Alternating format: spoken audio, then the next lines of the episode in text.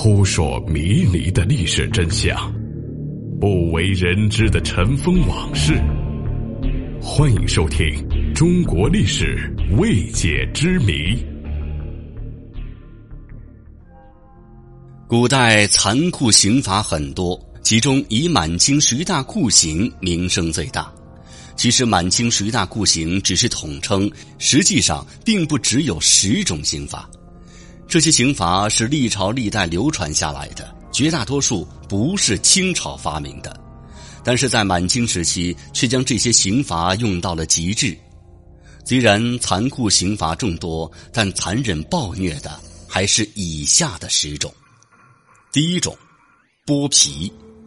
剥的时候由脊椎下刀，一刀把背部皮肤分成两半，慢慢用刀分开皮肤和肌肉。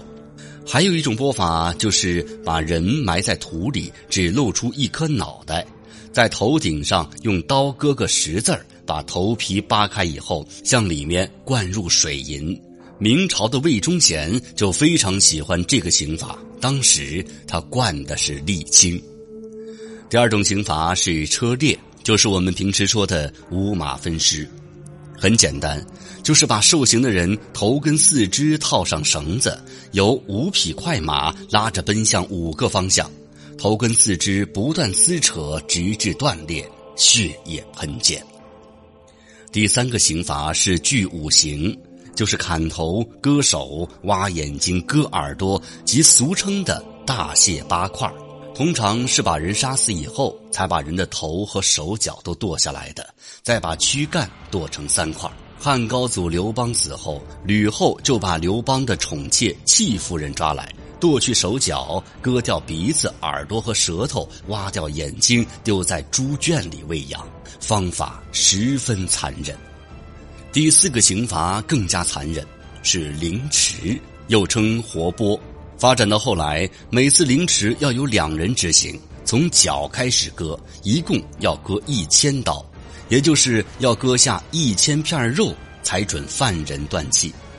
而据说犯人如果未割满一千刀就断了气儿，执行人也要受到处罚的。这个到后来发展成了变态的死刑的艺术，而受死刑最有名的人就是明朝作恶多端的大太监刘瑾。据说没有割满三天，刀数也只有三千三百五十七刀之后就死去。由于没有割够三千六百刀，所以据传连刽子手也受到了处罚。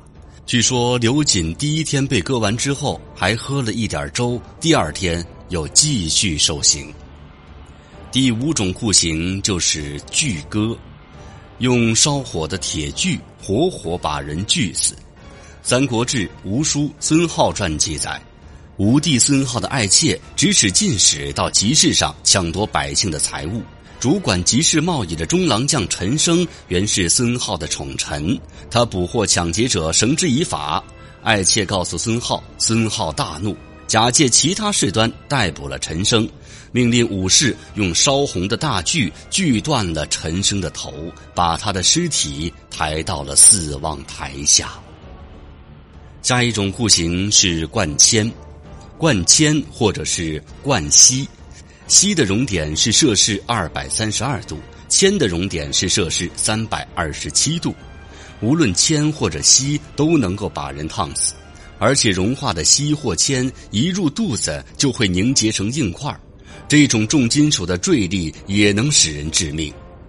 汉代广传王刘去杖责荣爱，逼他招认私情。荣爱受刑不过，胡乱说出和医生有奸情，刘据恼羞成怒，就把荣爱绑在柱子上，用烧红的尖刀剜掉了他的两只眼珠，再割下他的两条大腿上的肉，最后用融化的铅灌入他的口中。下一种酷刑是弹琵琶，用利刃把人的肋骨一根一根剔下来，最早应该是在明朝时使用的。还有一种酷刑叫做抽肠，具体做法就是把一条横木杆的中间绑一根绳子，高挂在木架上，木杆的一端有铁钩，另一端坠着石块，像是一个巨大的秤。将一端的铁钩放下来，塞入犯人的肛门，把大肠头拉出来挂在铁钩上，然后将另一端的石头下拉。就这样，铁钩的一端升起，犯人的肠子就被抽了出来，高高悬挂成一条直线。犯人惨叫几声，不一会儿就会气绝身亡。梳洗，一种极为残酷的刑罚。它指的是先用开水浇人，再用铁刷子把犯人身上的肉一下一下的刷下来，直至肉尽骨露，最终咽气。梳洗之刑的真正发明者其实是朱元璋。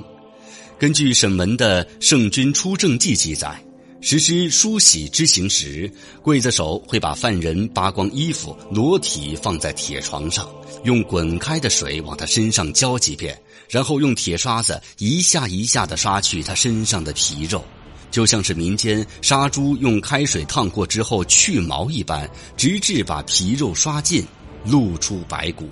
而受刑的人等不到最后，其实就早已经气绝身亡了。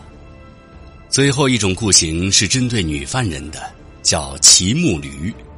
据狄公案中说，古代的骑木驴是这样的。